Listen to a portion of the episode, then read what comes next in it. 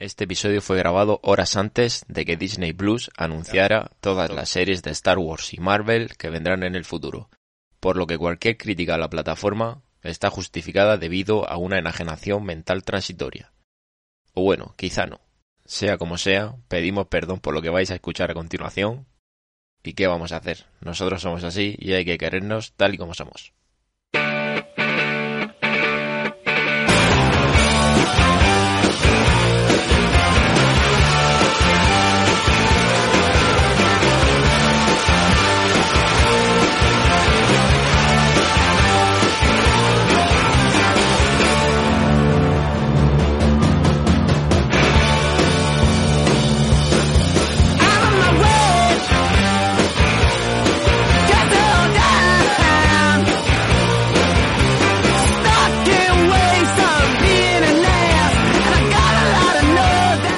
Hola a todos, bienvenidos al episodio 16 de Tierra Omega.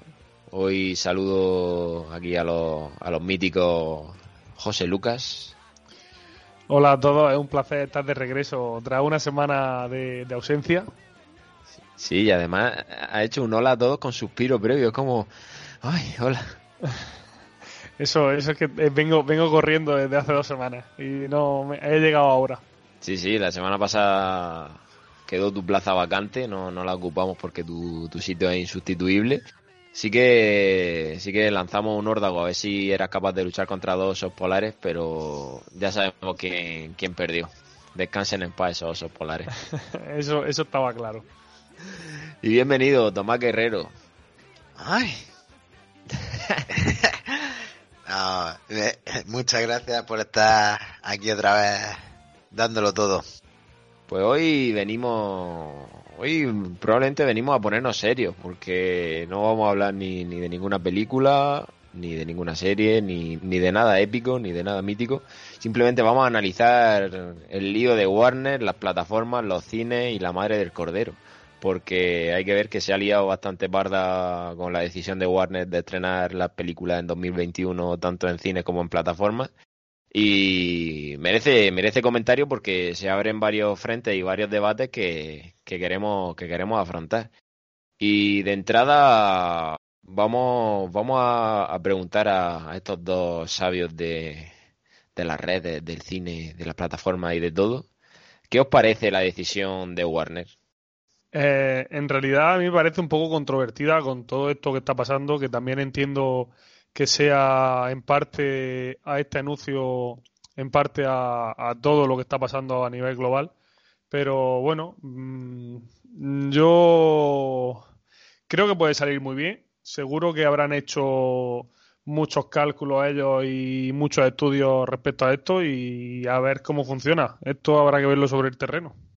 Yo la verdad es que según el punto de mira del que lo intente ver este asunto, me gusta más la decisión o me gusta menos, porque la verdad es que hay que plantearlo desde varios puntos de vista, que ahora profundizaremos un poco más en ello, pero sí que es verdad que como decisión empresarial de Warner, a mí me parece perfecta.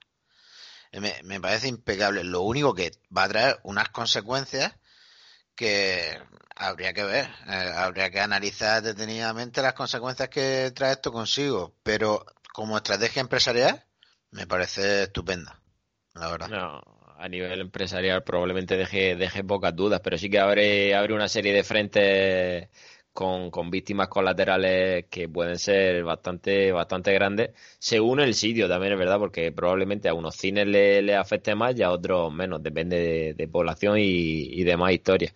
Porque algunos de, de los estrenos que, que, se venían para este 2021 son bastante potentes y que se vayan a estrenar tanto en cines como, como en plataformas, en este caso en HBO Max o Warner Max, como decidan llamarla finalmente, pues, pues va a traer cola, porque hay que mencionar que Escuadrón Suicida es uno, Matrix 4, Dune, Godzilla vs. Kong, Space Jam 2, Expediente Warren, una de las tantas que ya hay, y Mortal Kombat, entre otras. Mm, títulos potentes. Sí, eso al final son las películas más destacadas que se van a estrenar este año. Eh, al final y al final se van a estrenar en la misma plataforma a la vez que en el cine, como hemos visto. Pero sin contando también que Wonder Woman 84 también, va, de hecho, será la primera, si no me equivoco, que estrene así de esta manera en 2020. Bueno, aquí en España no, porque todavía no ha llegado la aplicación de, de HBO Max pero sí, y seguramente al final esto habrá sido eh, mucho, mucho estudio y a nivel empresarial seguro que le sacan mucha rentabilidad.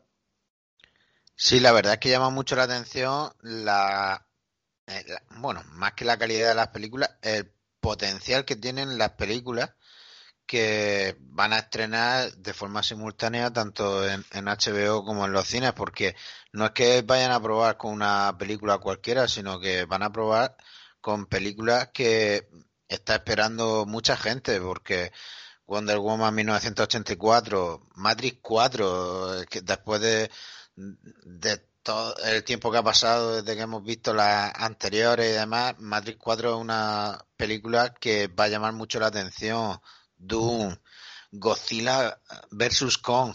Es que son películas que a priori llaman muchísimo la atención y que tendrían una cartelera muy grande en cine que al simultanearlo con la plataforma en los países en los que dé tiempo a que tenga la plataforma, como es Estados Unidos, mm, va a generar ahí como mínimo una controversia. Además, una cosa que yo iba pensando es que mm, si al menos en uno de los, de, los dos lugares, o en la plataforma o en el cine, eh, ofreciesen un contenido extra o algo, pues ya un aliciente distinto para, pero si es exactamente igual, se generará ahí un, un cruce de camino un poco... ¿Un poco qué? Es que me gusta dejarlo así. porque otro, otro de los detalles de, este estreno simultáneo es que solo coincidirán en el tiempo en cine y en plataforma durante un mes. Eh, luego la película solo estará en cine durante, durante el tiempo que, se mantenga en salas. ¿Y no creéis que, una vez que, que la película se ha dado, el caramelito se ha dado por la plataforma, también es un poco extraño quitarla y, y pasarla solo a cine cuando el boom de la peli en cine son las primeras semanas. No sé si después de un mes tiene sentido que se mantenga la película solo en cine, porque probablemente muchas de ellas ya ni siquiera estén en salas. Eso, eso es lo que a mí me extraña mucho de, esta noticia. El que coincida en el primer mes, tanto en la plataforma de streaming como en, como en el cine, y luego al cabo de, pasado un mes la quiten de la plataforma. Eso para mí es lo raro, porque lo normal sería que al mes de estar en el cine la vayan a estrenar en la plataforma, que sería lo más lógico y haría que la gente fuese más al cine, pero si, si ha pasado ya un mes, digamos, y el que no ha visto la película en la plataforma, probablemente se la pueda descargar pirata fácilmente. Porque eso desde el primer día, al estar en la plataforma, seguro que habrá gente que ya la subirá pirata y estará para poder descargarla en cualquier sitio. Y el cine no creo que gane también con, no, no creo que gane nada con eso. Sí, a priori eh, yo también pensaba como vosotros y como has dicho tú, Lucas, vería más normal que el transcurso de un mes fuese al contrario, que una vez que llevase un mes en el cine, eh, lo, pusiesen en la plataforma, dándole como un poco la ventaja al estreno en cine. Pero es que precisamente yo creo que el hacerlo así mm, es como una estrategia para que eh, para poder vender como que esto lo están haciendo solo por el COVID, como una cosa temporal uh, por el COVID para poder estrenarlo y que nadie se quede sin ver ese, esas películas tan esperadas. Pero parece que aunque la estrategia principal que ellos quieren dar a conocer sea esa, mmm, tiene un trasfondo, que no va a ser solo el COVID, como funcione, no se va a quedar solo mientras esté el COVID. Es que ese es otro, otro punto de debate. Si, si esto se mantendrá en 2022 y la cosa va para adelante, ¿qué irá? Porque no se, no se van a tirar a la piscina con tanta superproducción sin haber agua. Esto, esto, estos tienen un colchón bastante flotable. Es que cuántas veces se ha repetido a lo largo de la historia en diversas cosas, diversos productos, en muchos mercados. El sí, esto comenzó como una idea para afrontar ese momento y después, pues esto puede pasar igual. Sí, sí, esto es una idea para afrontar la crisis del COVID, pero como funcione se queda, eso tenerlo claro. Sí, yo creo que yo creo que algo que todo el mundo tenemos claro, que como este método funcione, esto que, que, de hecho Warner pues ha sido el que ha dado el primer paso, que si no hubiese sido Warner probablemente habría sido cualquier otra otra plataforma. Pero al final, si esto funciona, esto se va a quedar así para siempre. Y, y al final es lo que temo, que si esto sigue así, los cines terminarán mucho, no, no creo que todos, porque al final una película en el cine es una película en el cine y, en el salón de tu casa no se ve igual. Y al final muchos cines terminarán cerrando. Pero esto no es que ellos hayan inventado esta idea. Yo creo que se han basado en, en lo que hizo Disney con, con Mulan, Disney Plus con Mulan sí que es verdad que han visto que la estrategia quizás no fue la más acertada de hacerle pagar a la gente que ya se había suscrito a una plataforma, creo que eran 24 euros extra por, por ver un estreno de una película, cuando, y no es por hacer apología del pirateo, el día siguiente ya la teníamos en calidad HD para verla, para verla online. Entonces, yo lo reconozco, yo siendo suscriptor de Disney Plus, yo Mulan la vi pirata porque es que me negaba a pagar 24 euros por un producto que, bajo mi punto de vista, debería haber tenido gratis de entrada. No sé vosotros cómo visteis aquello. No, yo el tema, el tema de una vez que ya estás suscrito, estás pagando una cuota y tenés que volver a pagar por ver una película, yo no lo hice. Yo de hecho me he esperado a que Disney haya, haya puesto la película fuera de pago. O sea, ya directamente para, para todo el mundo y ha sido cuando la he visto, pero al final eh, Warner lo que ha hecho ha sido directamente no poner pago adicional. Si estás suscrito, tienes la, la película o, o, tienes las películas que vayan a estrenar. Y yo creo que al final eso es lo que hará que, que, vaya mucho mejor, que, que le fue a Disney con Mulan. Que de hecho, eh, está viendo lo que recaudó Mulan y yo creo que ha sido un fracaso, porque de presupuesto tenía 200 millones y ha recaudado 68. O sea, eso es un fracaso.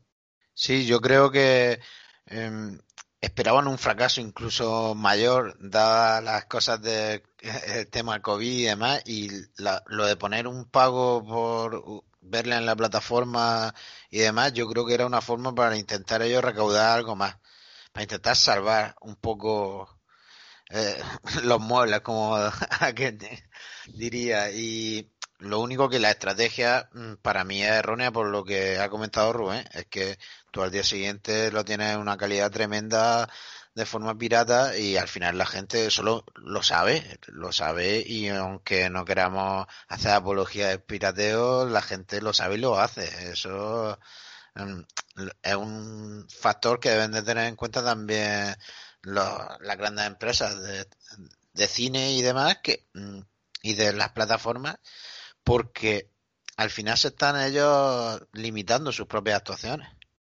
Y como nunca es tarde si la dicha es buena, se nos une a este maravilloso debate y después de mucho tiempo en barbecho, señorita Marta Méndez, bienvenida una vez más. Hola a todos. Yo como buena guadianesca, aquí estoy de nuevo y nada, es un gusto volver a estar con vosotros en este maravilloso podcast. El gusto es nuestro porque probablemente sea, sea la voz que necesitamos y, la coherencia en persona. Y aparte, la única que, probablemente se haya preparado este, este debate. Así que la pregunta que le he lanzado a ellos y que, y que llega a tiempo. ¿A ti qué te parece la decisión de Warner de estrenar en cine y plataforma? Pues yo tengo sentimientos encontrados, porque por una parte creo que mm, es una estrategia de marketing muy buena y de, conseguir suscriptores y tener más público a estas películas, pero por otra parte eh, me da me dan pena los cines porque verdaderamente no se sabe hasta hasta qué punto esto va a afectar a, a largo plazo. Entonces, bueno, pues está esa dualidad de de qué puede pasar. Pero bueno, a ver qué ocurre. Y viene perfecto bailar con, con el siguiente punto de, debate. Lucas, ¿cómo crees que esta decisión afectará a las salas de cine? Ah, está claro que las salas de cine afectan muchísimo, sobre todo a unas más que otras. Pero al final es lo que hay, el marketing y el negocio llama. Y esto, de hecho, si no me equivoco, ya salió hace poco la, la noticia de que Netflix intentó comprarle la película de Godzilla contra King Kong a, Warner y para tenerla directamente en su plataforma y al final es algo que, que, ya ha hecho, que intentó hacer Netflix y lo va a hacer Warner. Lo que pasa es que lo va a hacer a lo grande. Y esto al final terminará afectando a muchos cines y hará que muchos cines cierren. Aunque al final bajo mi punto de vista, yo seguiré yendo al cine, porque una buena película en el cine no tiene ni punto de comparación que verla en el salón de tu casa. Hombre, yo en un principio mmm, pienso, he pensado también eh, que es perjudicial para los cines, pero luego mmm, le estuve dando varias vueltas al tema y me dio por pensar y ¿Y si en vez de, ser un perjuicio real, lo que les genera esto es una oportunidad a los cines de adaptarse a las nuevas tendencias? Porque al final, eh, al que le gusta el cine y al que le gusta determinados tipos de, de películas y demás, mm, va a seguir queriendo ir al cine porque la calidad mm, que tú lo ves en un cine, no la puedes comparar con la calidad que tú puedas tener en tu casa con la plataforma por muy buena televisión o muy buen equipo de sonido que tú tengas. Y la experiencia cine, para el que le guste, va a seguir ahí. Lo único que yo pienso que le podría afectar más a la industria del cine que a los cines. Y cuando digo la industria del cine me refiero más a productores y demás, porque mmm, las típicas películas relleno que siempre hemos visto en cartelera y demás, yo creo que sí que se verían mucho más afectadas y acabarían desapareciendo y las grandes producciones serían las que triunfarían. Sí, en ese sentido yo estoy de acuerdo contigo.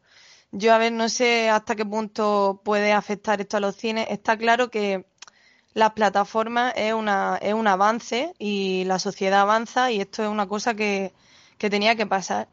El estreno simultáneo, o sea, yo no, eso es, lo que no comparto. Comparto que, que, la película se estrene en plataforma a posteriori, pero simultáneamente, pues lo veo un, un chasco para los cines. Y verdaderamente esto, el, el tema de que luego la película se pueda ver, esto se ha hecho siempre. O sea, la estrenaban en el cine, luego la tenía antes en VHS, luego cuando ya no era VHS la veía en DVD y ahora pues con la suerte, porque al final eh, tenemos suerte de, tener plataformas digitales, pero claro, es una faena para los cines que lo hayan hecho de esta manera.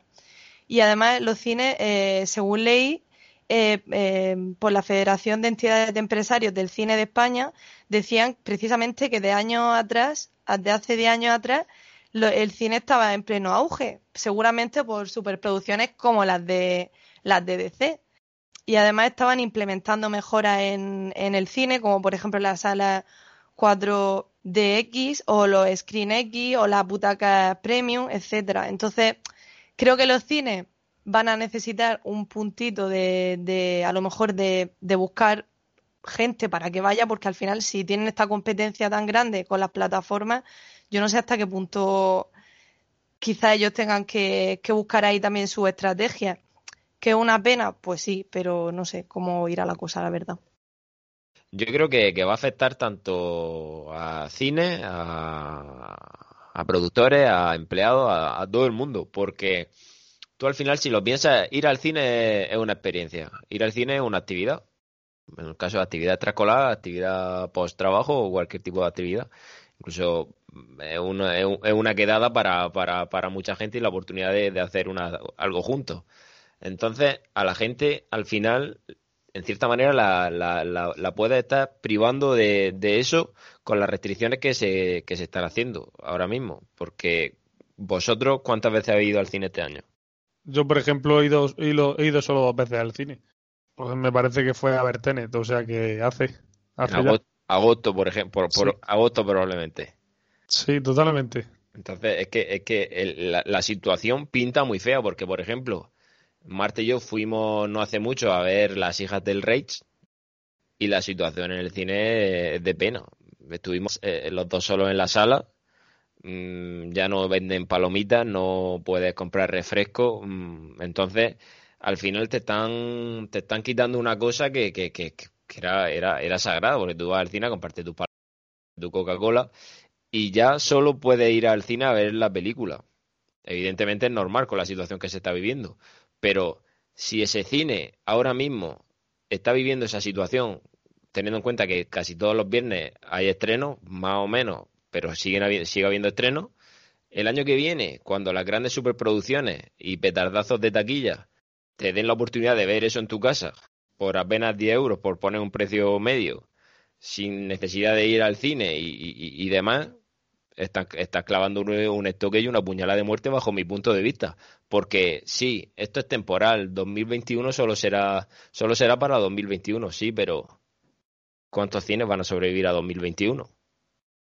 De hecho, me gustaría añadir que leí que Toby Emmerich, que es el presidente de, la Warner Bros., entre otras declaraciones que dio, decía textualmente, tenemos que ver qué pasa. No estamos eh, prediciendo mucho más allá del año que viene, pero ahí deja entrever que dependiendo de, supongo que de los beneficios que tengan, pues harán una cosa o harán otra. Yo estoy de acuerdo contigo que verdad fue muy triste cuando fuimos al cine y éramos los dos solos y, encontrarte el, stand de palomitas de, que no había nadie, evidentemente la situación de la COVID eh, está haciendo, como para muchísimos sectores de la sociedad, del cine, pues lo está tratándolo mal. Entonces, esta situación yo creo que el año que viene espero y confío que mejore y que la gente se siga animando a ir al cine, porque al final el cine, lo que hay ahí no te lo va a dar una plataforma digital porque ni el sonido, ni, ni la pantalla, ni siquiera el, o sea, el ir con la gente que quiere, yo qué sé, mm, es que es otra cosa. Evidentemente, las plataformas pues te dan la comodidad de que lo tienes en tu casa y, y puedes verlo desde tu sofá, pero claro, no sé. Yo espero que los cines sobrevivan. Yo es que no lo veo tan negro como lo veis vosotros dentro de la coyuntura, porque yo confío, eh, como en todos los mercados, en todo libre mercado, en que el propio mercado se regula a sí mismo. Y ahora os lo explico con, ejemplos más claros.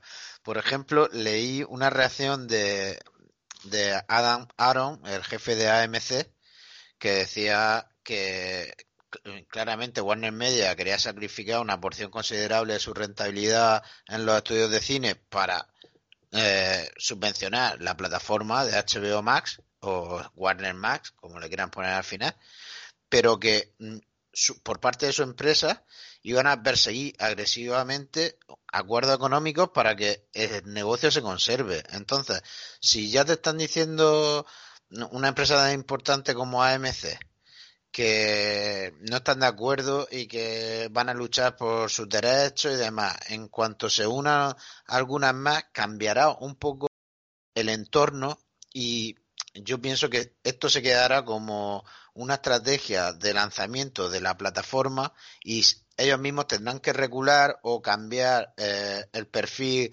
eh, añadiendo un contenido extra en el cine o en la plataforma y más tarde le tendrán que dar varias vueltas de tuerca para que se pueda compaginar una cosa media no tan agresiva como la de ahora y un cine que se vea también beneficiado y que al final eh, puedan verse beneficiados los dos porque mm, yo lo que creo es que han aprovechado la coyuntura eh, para hacer un lanzamiento muy agresivo y en función de eso eh, ir adaptándose y será el propio mercado y, los propios medios y el resto de empresas los que le obliguen a reestructurarlo todo.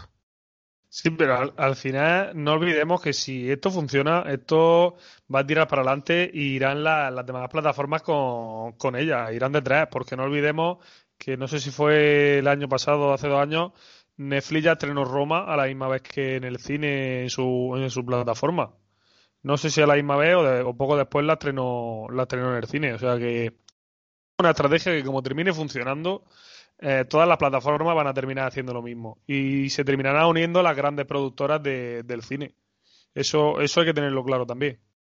Sí, es que, eh, a ver, eh, la lógica es que luego, o sea, después del cine, se estrene en plataformas. De hecho, en, en Prime está, por ejemplo, Puñales por la espalda, que se, esta es una, es una película de este año.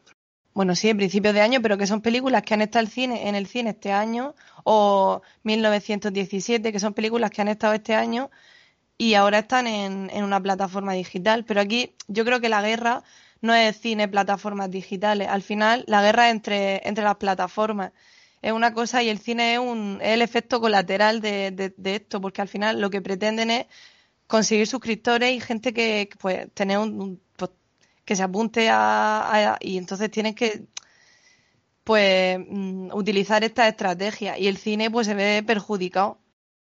Pero es que yo creo que en ningún momento la industria del cine se va a ver perjudicada, si es que la industria del cine sale beneficiada.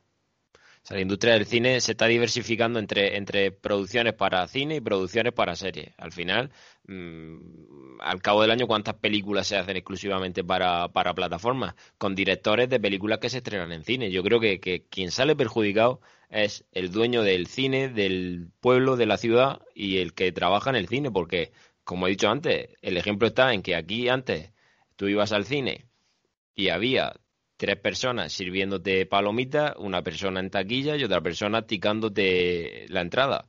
Tú ahora vas al cine y hay dos personas. La misma que te vende la entrada te la tica cuando entras. Y otra persona que está encargada de vigilar por la sala. Es que estamos pasando de, ocho personas trabajando a dos. Pero eso se ve por la por, por, el, por la COVID. No, eso ahora mismo no, pero no tiene... Eso no es por, por las plataformas, eso al final es por la situación también sanitaria. Pero yo estoy de acuerdo contigo en que el cine, eh, o sea, yo me refería a eso, al cine no el cine industria cine, sino a las personas que trabajan y que, viven de ello. O sea, Pero es que la decisión de Warner está condicionada por la COVID. Entonces, una cosa lleva a la otra. Si ahora mismo, como he dicho, que se estrenan películas todos los viernes, la situación es así, cuando llegue la semana que viene, que estrenen Wonder Woman y te la pongan eh, en HBO más porque aquí en España vamos a tener la suerte de que, de que, de que no está, por así decirlo, y la gente tendrá que ir al cine si quiere verla, pero en Estados Unidos, pues ya veremos qué número hacen taquilla y qué número hace, hacen en, en HBO Max. Y el año que viene, cuando esté la plataforma aquí, tendremos el ejemplo claro. Y entonces, si las salas ahora mismo están así, es lo que yo digo, el año que viene yo creo que mucho mejor no van a estar, porque aunque la situación sanitaria cambie, a la gente le estás dando la comodidad de que no tenga que salir de su casa. Sí, al final, yo entiendo, yo entiendo perfectamente lo que dice Rubén. Al final, el día de mañana, cuando todo esto pase y si siguen las plataformas estrenando películas, pues como él dice, en vez de haber tres mm, haciendo palomitas, habrá uno, haber dos limpiando la sala, habrá uno limpiando la sala y entonces habrá bastante menos gente en el cine. Eso contando con que el cine no esté cerrado muchas veces, porque habrá cines que ya, ya aún así, en situación normal, iban justos de gente que iba a los cines y ahora, ahora no irá prácticamente nadie. Y otra cosa respecto a, la, a lo que habéis dicho antes de, la industria del cine, al final yo, yo creo que la industria del cine es como, como la banca en el juego del Monopoly, al final siempre gana. Haga lo que haga, siempre termina ganando la industria. Eso es así, que siempre van, van a perder, van a perder los más pequeños. Sí, pero bueno, no solo los, los que tienen la sala de cine, yo es que creo que dentro de la propia industria, los grandes serán más grandes y los pequeños lo van a pasar bastante mal. Sí, pero eso se, está, eso se está viendo hoy en día con cualquier cosa prácticamente. Por eso, por eso yo insisto en que, vale, es provisional, es 2021, pero a ver cuántas salas de cine llegan vivas a final de 2021. Entonces, si esas salas de cine y se, y, se generaliza ese, esa hecatombe o esa catástrofe con las salas de cine, pues en 2022, ¿qué vamos a tener? Más de lo mismo. Pero a mí me surgió una pregunta eh, y yo mismo no sabía contestármela. No sé si eh, vosotros sabréis contestármela alguno.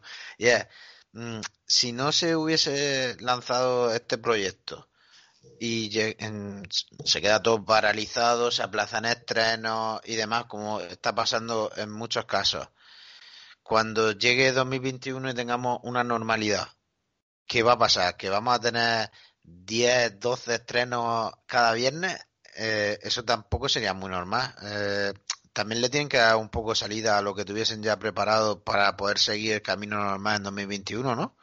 Sí, pero es que si tú lo planteas desde el punto de vista de que lo que ha anunciado Warner son, por ponerte un ejemplo, son más estrenos que meses tiene el año.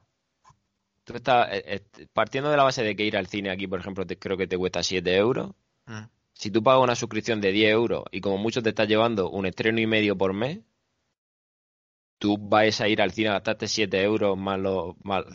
No, Pero- pero... es que el planteamiento de lo que yo te acabo de comentar es mm, o- diciendo que va a ser provi- solo provisional, que no, que no se va a quedar. Ya, eh, sé que es que al final, según lo plantees, te surgen una duda u otra, yo lo entiendo. pero- Claro, entonces, es por eso. Si, si tú al final estás pagando 8 euros al mes por ver el estreno más todo el catálogo, vas a querer pagar los 7 euros de la entrada más los 3 euros de la Coca-Cola más los... Al final te estás gastando 20 euros si, si, si vas en pareja al cine. Es que... Es que, es que- Evidentemente solo te lo gastarías para películas que te hagan especial ilusión y que quieras ver con un extra. O sea, en mi caso yo seguiré yendo al cine. O sea, yo defiendo que voy a seguir yendo al cine porque a mí me gusta y, te- tomaré todas las precauciones necesarias, distancia social, mascarilla y todo, porque lo he hecho durante este año y el año que viene no tengo motivos para dejar de hacerlo. Pero es que entonces, es que es lo que te digo, a la gente le estás dando la facilidad de que, de que una película y media al mes le estás dando por un precio que, que, que no lo han visto en la vida.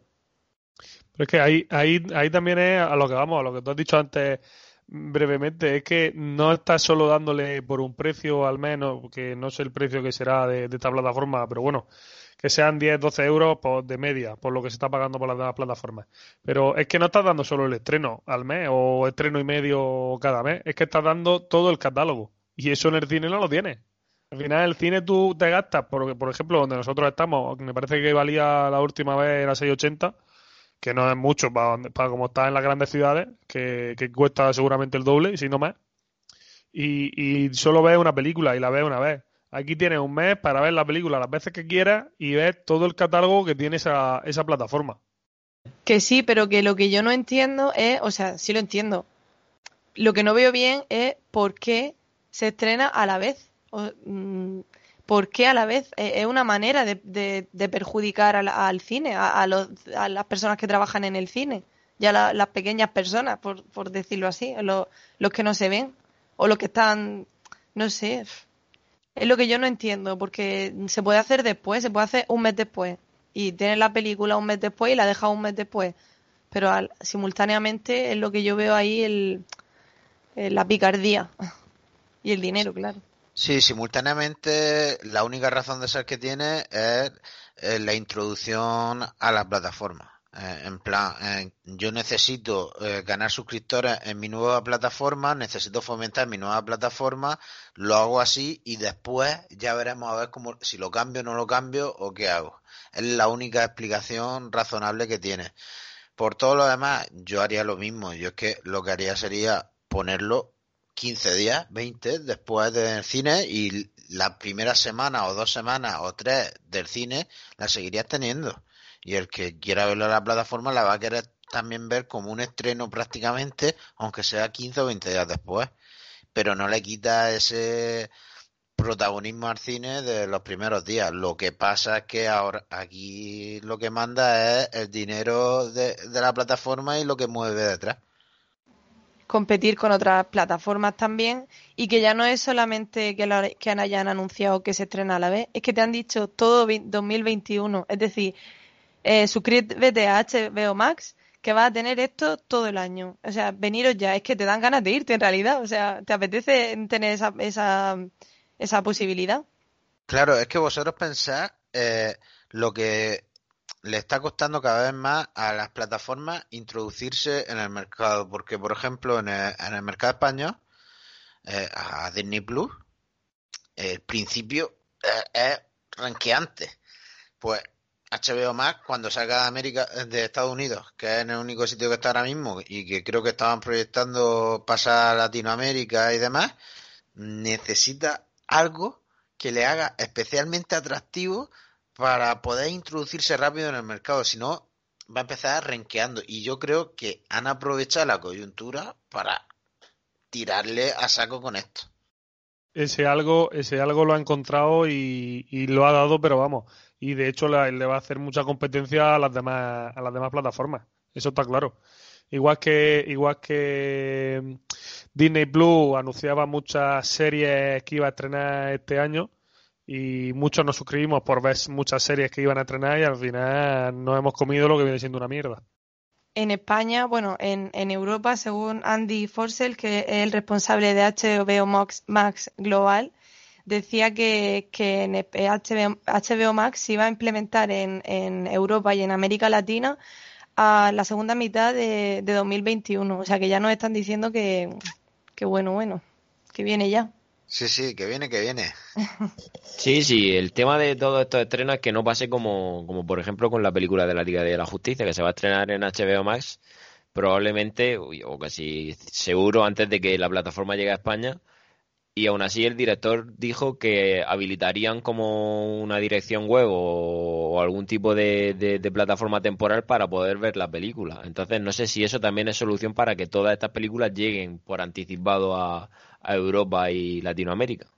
Sí, la verdad es que existen unos truquitos que supongo que será a lo que hacía referencia ese director, que por X dinero, que es poco, lo que yo he visto por internet, no sé si era por 5 euros al mes o cosas así, eh, creo que eh, te cambian la dirección VPN y la plataforma tiene acceso al contenido de la franja horaria en la que te lo han cambiado. Dice, eh, si te lo cambias a franja horaria de Estados Unidos, pues tú tienes acceso a los estrenos que hay en Estados Unidos en esa plataforma y luego ya solo tienes que poner el idioma que tú quieras y lo, lo ves y lo escuchas directamente. Y eso por internet actualmente, si, si no me equivoco, el último que vi era 5,95 al mes.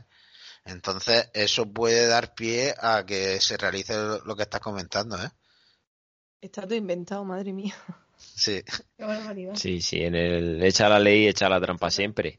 Y llegado a este punto, para aquellos que, que les suena chino esto de HBO Max, y ya que desconocemos las características que tendrá en Europa y las que tiene actualmente en Estados Unidos, Aquí la, compañera Marta nos va, nos va a aclarar alguna cosita sobre, sobre esta plataforma nueva. Pues el HBO Max, eh, la apariencia que tiene eh, es que el contenido se divide así como en carpetas y que, y que cada carpeta incluya producciones de diferentes eh, canales de la Warner. Por ejemplo, es como un diseño tipo Disney Plus, que se ven las carpetas así, pues así. Y luego, aparte, eh, por ejemplo, el sistema de recomendaciones que tiene no está basado en un algoritmo, sino que, es como una especie de, mm, carpeta, tiene una especie de sección de recomendado por humano, o algo así. Y entonces son perfiles que ellos mismos seleccionan películas y que te las recomiendan. Ya no es que te dirige un algoritmo a lo que te interesa ver, sino que son las personas que te dicen, oye, pues esto, esta película está bien, o tal. Y luego, aparte, el catálogo de HBO Max es bastante más amplio que, el de HBO al uso, por lo visto. Y luego ya, pues la diferencia también es un poco más caro. En Estados Unidos el precio es de 15 dólares y, el de HBO normal eh, de 5. Pues eso, se diferencia unos 10 dólares o así, el uno del otro. Y en España, pues, pues 15 dólares sería unos 13 euros lo que costaría aquí HBO Max. Pero bueno, eso ya lo, ya lo veremos cuando venga lo que cueste. Pero, pero por lo que yo estuve viendo es que aquí en España, por las últimas noticias que he leído, es que sí se iba a complementar con el canal de HBO. O sea que, que un día nos, nos dormiríamos con, la aplicación de HBO y nos despertaríamos con el Max ya Sí, que sí va, que sí, exactamente. Sí, pero te meterán algún suplemento para que te acuerdes, para que no sea... Sí, no, sí, eso sí, seguro, pero bueno, por lo visto, según las últimas noticias que he visto, no será tan caro como en Estados Unidos. Pero vamos, que, que si ahora cuesta 9 euros y en Estados Unidos cuesta 15 dólares, que, que nos cueste 12 euros aquí. Pero, es que al final por Netflix pagas 15 euros todos los meses. Sí, no, está claro. Y ahora hablaremos, pero es que estás pagando 15 euros todos los meses en Netflix para ver mierda. O sea, porque ahora cuando, cuando entremos en debate sobre si plataformas sí o plataformas no, a mí probablemente me tengáis que sujetar con una correa, porque yo, yo soy vieja escuela y, creo que ya os podéis hacer una idea de, la opinión que voy a tener sobre, sobre estas plataformas. Sí, lo que yo sí he escuchado por ahí, eh, intentando informarme un poquito más de HBO más, es que eh, lo que sí están haciendo es intentar comprar contenido exclusivo de en plan el reencuentro de Friends se supone que va a ser en HBO más hay también un contenido extra de Príncipe de Bel no sé cómo era, que también lo estaba intentando hacer HBO más, y algún tipo de cosas así. Entonces, esta introducción le vendría al pelo para esas inversiones, porque es que al final entre una cosa y la otra eh, puede ser súper atractivo una cosa que a priori le costaría ser atractivo antes de esto. No, pero, pero aparte, mm, yo creo que es una plataforma muy, muy, muy, muy atractiva. Ya que de entrada tenga los derechos y todo el contenido de DC Comics, ya le da, le da un plus, porque si Disney Plus tiene Marvel, pues HBO tiene que tener la DC. Y el año que viene, el estreno de, del corte de la Liga de la Justicia de Zack Snyder le va a dar un boom a la plataforma de suscriptores que no lo iba a tener por estrenar, por ejemplo, Matrix 4, eso seguro.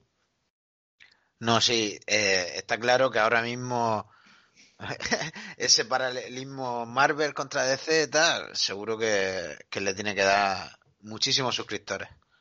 Pero ya, ya no es solo eso, lo de Marvel contra DC con ese paralelismo, sino es que ya el, el mismo nombre de, de Warner Media en, un, en una plataforma ya hace que, que lleven muchísimo contenido. Porque ¿cuántas películas de Warner pueden hacer al año, en un año normal? Hacen, hacen una barbaridad, hacen una, muchas películas de, Warner en, en los años normales. Entonces, al final, son, son mucho, es mucho contenido lo que vamos a tener. Y toda esta polémica nos lleva a hacernos una pregunta bastante seria y bastante compleja, que es sobre el tema de la piratería. Porque hay que tener en cuenta que si antes estrenaban una película en cine, eh, hasta poder ver la pirata en unas condiciones óptimas, podrían pasar meses. Y ahora, en apenas 48 horas, tendremos contenido en calidad HD por la patilla. Porque no hay que, no hay que obviar que si la plataforma llega la segunda mitad de año a España y los estrenos se vienen dando desde, desde primeros de año, ¿quién se va a resistir a descargar una película que en esa plataforma estará con todos los idiomas, todos los subtítulos y todas las opciones posibles. O sea, lo están poniendo en bandeja de cara a la piratería. Creo que cuentan con ello, pero no hay que dejarlo pasar por alto.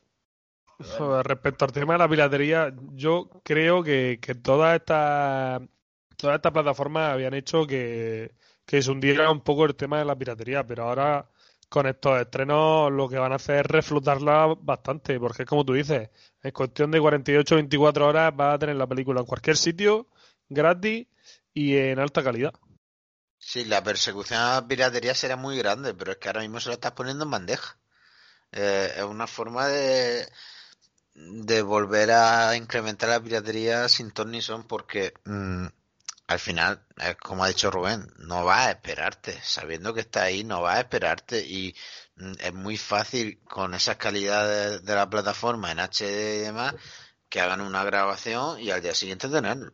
Eso es simplemente facilísimo. Entonces, mm, dime tú, no te, te vas a aguantar y no vas a intentar buscar los piratas si sabes que se ha estrenado y que aquí no va a llegar hasta dentro de seis meses yo probablemente no me aguantaría y no soy el mayor defensor de la piratería, pero joder, mm, es una cosa que viene sola.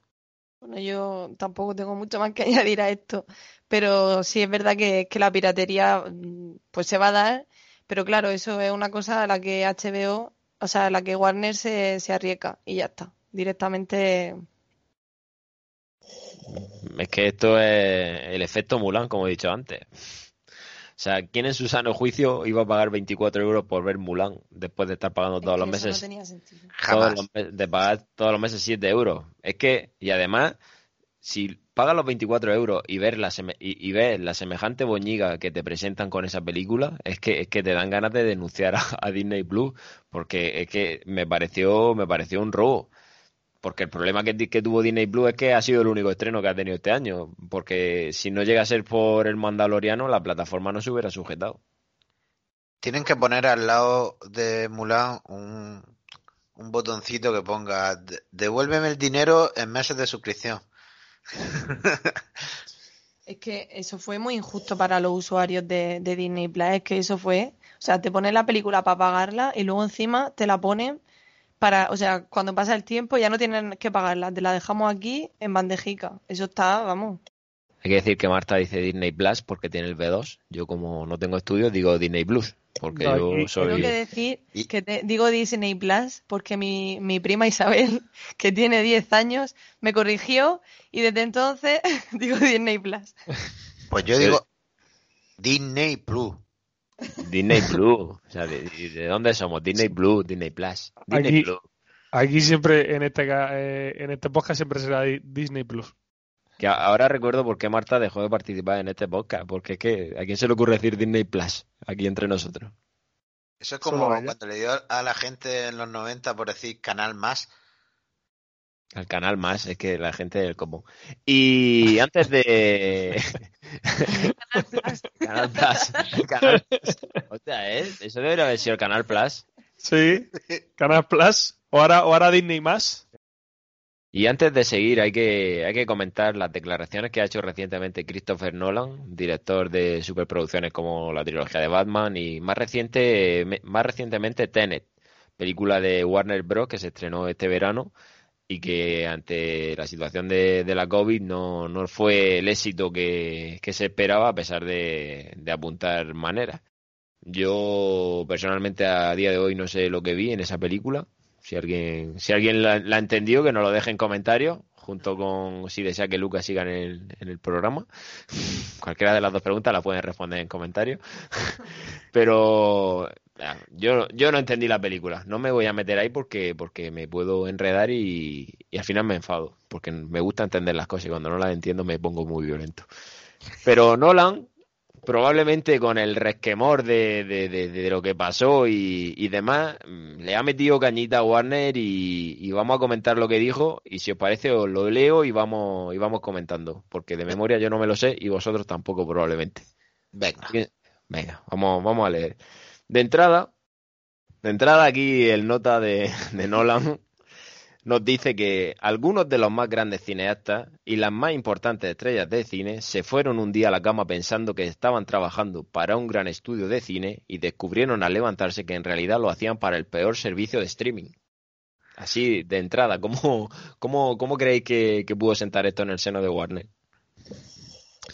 Pues hombre, yo creo que es que du- o dudo mucho que vuelvan a llamar a Nolan en mucho tiempo para hacer una película con él. Pues yo lo hubiese renovado. Nada más ver la declaración, digo, venga. Indefinido aquí. Yo creo que también, ¿eh? Pero no, no se queda ahí, prosigue. Warner Bros. tiene una maquinaria, una maquinaria increíble para hacer que los proyectos funcionen, tanto en casa como en cine, y la está desmantelando mientras hablamos. Eso es positivo, ¿no? De alguna No, manera. A ver, Sí, desma- desmantelar probablemente sea la palabra menos No, positiva pero- de la historia. pero dice que es una máquina Sí, de hacer cosas bien. sí, sí, pero es como el que tiene, como el que tiene una máquina de coser y empieza a quitarle piezas. A ver, está claro que va con, con segundas, pero de alguna manera, a ver, está... A ver, que no es, posi- no- no es positivo, a ver, positivo no es. Eso no es positivo. Además, lo que está dejando claro es que. que es, un, es un conspirador, ¿no? Un poco. No, está dejando clarísimo que está utilizando, como que está utilizando todo su poder, que tiene mucho, para destrozar el cine y au- aujar, eh, poner en auge, mejor dicho, la plataforma. No, al final es, una persona que, que su película, aunque él habrá dedicado mucho tiempo a la película, eh, ha sido un campo de pruebas este año, porque es verdad que ha sido un campo de pruebas con todo esto que está pasando y por lo visto no le ha sentado muy bien y está un poco resabiado, podemos decir, con, Sí, el- sí. con ese, con, con Warner. Es Sí, una reivindicación, ¿eh? En, Sí, plan, totalmente. en plan, oye, la prueba el año que viene con otro, ¿eh? A mí déjame en paz, que, te- que te rajo. Pero que él mismo dijo que la película de Tenet había que estrenarla, que esa no podía estar guardada en un cajón, esperando a que esto pasara. Ahora, ahora no puede venir a quejarse de que de, de todo esto. Probablemente en un cajón lo metan a él con, con- con lo que ha dicho. Y, y el tipo sigue diciendo, ni siquiera entienden lo que están perdiendo. Su decisión no tiene sentido eco- económicamente hablando. E incluso el inversor más descuidado de Wall Street puede saber la diferencia entre disrupción y disfunción. Yo creo que totalmente lo, lo que lo que más sentido tiene esto es económicamente, porque si un- una, cadena así, no un estudio así a- a- ha optado por hacer esto es porque económicamente esto seguro que funciona. Pues no piensa eso Nolan porque dice, es muy, muy, muy sucio. Un gran giro y un asunto complicado. Un ejemplo de cómo no tratar a los cineastas y las estrellas que lo han dado todo por estos proyectos. Merecían haber sido consultados y que les contaran qué iba a pasar con su trabajo. Sí, la verdad es que eh, es normal. Eh, tú imagínate que tú elaboras un proyecto basado en la premisa de que va a salir en cine y de repente, sin tú saber nada, te levantas como él le está exponiendo mm, y te dicen que va a salir en una plataforma de streaming en la que a lo mejor tú no confías para nada y tú solo harías ese proyecto en cine y no te lo han consultado. Habrá otros que digan, bueno, eh, a mí sí me gustan las plataformas y pienso que igual que iba a salir en el cine, pues ahora estoy en la plataforma, pero si él es de los que odia las plataformas, se tuvo que sentir indignadísimo y es normal ese tipo de declaraciones. Pero bueno, pero para, para eso tendrán un contrato ya firmado y firmado por, por, la gente que ya lo haya hecho. Si van a estrenar esas películas en plataforma, la misma es que en el cine, es porque pueden hacerlo. Yo creo que esto le ha pillado por sorpresa también a, a actores y, y, directores. Habrá algunos que no, pero yo creo que hay gente a la que no se le habrá informado de esto, que lo habrán tomado esta decisión. No lo sé, ¿eh? pero la habrán, yo creo que igual la han tomado un poco así. A ver, esto estará meditado, ¿no? Pero creo que no se le ha consultado a ellos para, para tomar esta decisión. Sin saberlo a ciencia cierta, huele a vacío legal en toda regla. Mm. Aprovecharme de un vacío legal que haya. Como yo tengo los derechos, da igual que sea para una cosa que para otra. Huele a eso. Y, y se va calentando. Conforme va hablando, se va calentando un poco más. Porque le pilló, le pilló, le pilló el día. El día le pilló torcido al bueno de Christopher. En 2021 tienen algunos de los mejores directores y de los más importantes del mundo, algunas de las estrellas más grandes del mundo y que habían trabajado durante años en algunos casos en proyectos que significaban mucho para ellos y que estaban hechos para estrenarse en pantalla grande. Pero es que se van a estrenar en pantalla grande. Entonces yo no sé aquí si es que si es que se ha liado, le ha faltado un poco de información, se le ha traspapelado por el camino. Estaban hechos para eso. Para, para exclusivamente eso. Y luego ya después yo lo interpreto así. Yo lo que pienso es que él ya ahí está metiendo su visión particular de que con esto se van a cargar el cine y no va a llegar a 2021. Y entonces en 2021 esos proyectos no van a estar hechos para lo que realmente estaban proyectados. Efectivamente, porque añade, estaban hechos para llegar a la mayor audiencia posible y ahora van a ser utilizados para vender un servicio de streaming es muy controvertido y esto es muy fuerte. La industria del cine está usando la pandemia como excusa para sacar beneficio a corto plazo y es muy desafortunado. No es forma de hacer negocios y no es lo mejor para la salud de nuestra industria. O sea, está pegándole un palo diciendo que están intentando aprovecharse de, la pandemia y eso probablemente traiga mucha cola. Claro, esto es lo que yo me refería antes con que el mercado se redirige solo.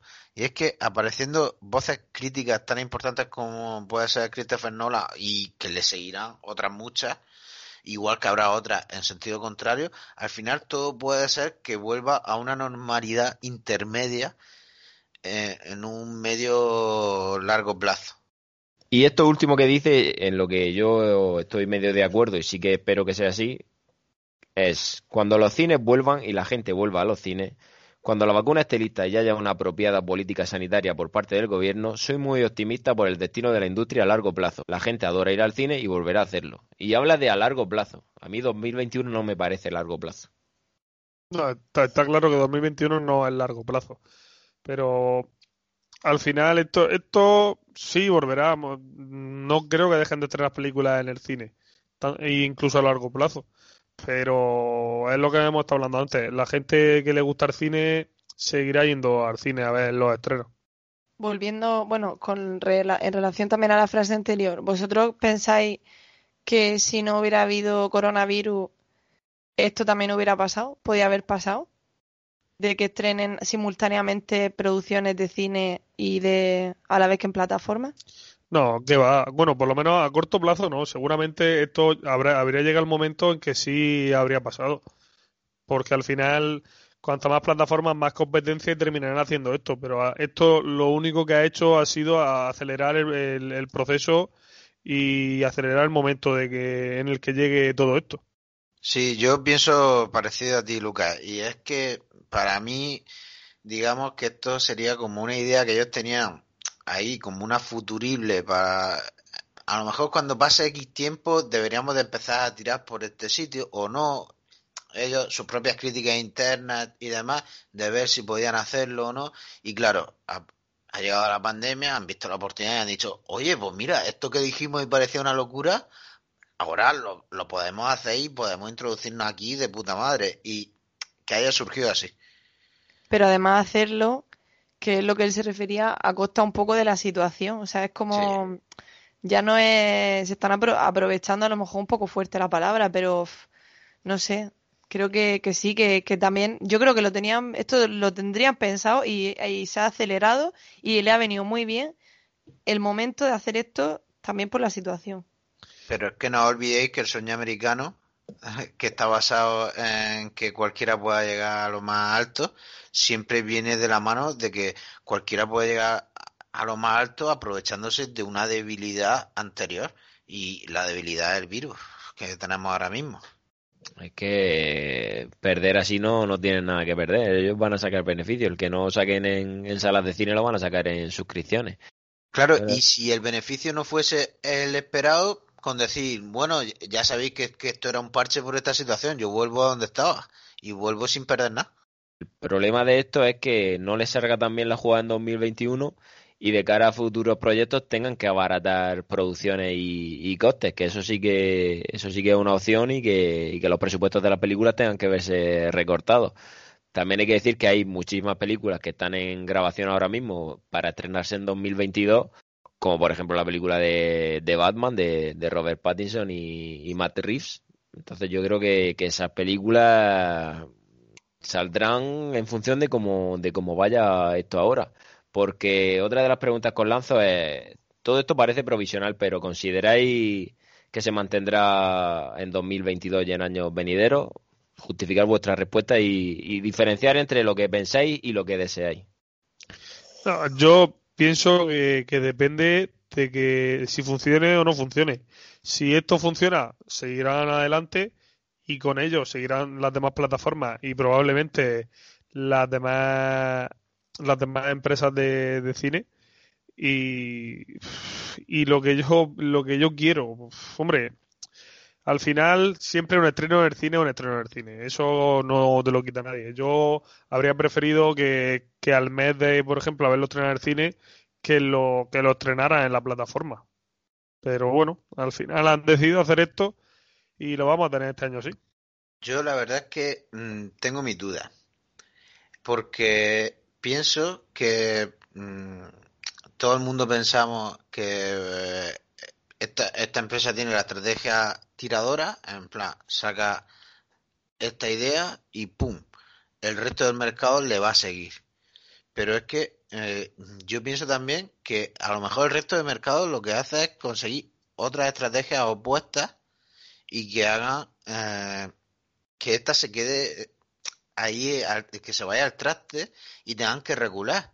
Y esa segunda opción eh, sí me daría pie a que esto se quedase solo de forma provisional. Entonces, mm, va a depender más de la estrategia del resto de plataformas y del resto de empresas grandes dentro de la industria a la hora de afrontar esto, si van a seguir la estrategia marcada por ellos o van a diseñar otras estrategias distintas que del propio peso de esta decisión. Yo creo que va a depender más de eso. Mi deseo es que mm, esto sea solo provisional. ¿Por qué? Porque mm, pienso que hay un riesgo con los cines si esto se ve seguido por el resto y yo no quiero que el cine muera, sinceramente. Hombre, yo creo que, esto al final depende de, nosotros, del usuario, de los que vamos al cine o de los que tenemos las plataformas y dependiendo de cómo reaccionemos nosotros y lo que hagamos, pues ellos decidirán. O sea, al final los números saldrán de una manera o de otra. No sé, está claro que mm, yo creo que simultáneamente quizás no lo hagan así o, quiero creer que no. ya entra el, querer o no querer. Simultáneamente no sé, pero que probablemente al tiempo se estrene la película en, en la plataforma yo creo que sí, eso se va a mantener. Y si no, lo mismo las estrenan simultáneamente. Es que no lo sé, no tengo ni idea. Esto es, es que como una noticia tan, tan rara y tan, no sé, ha sido una bomba, pues no sé, no sé qué va a pasar.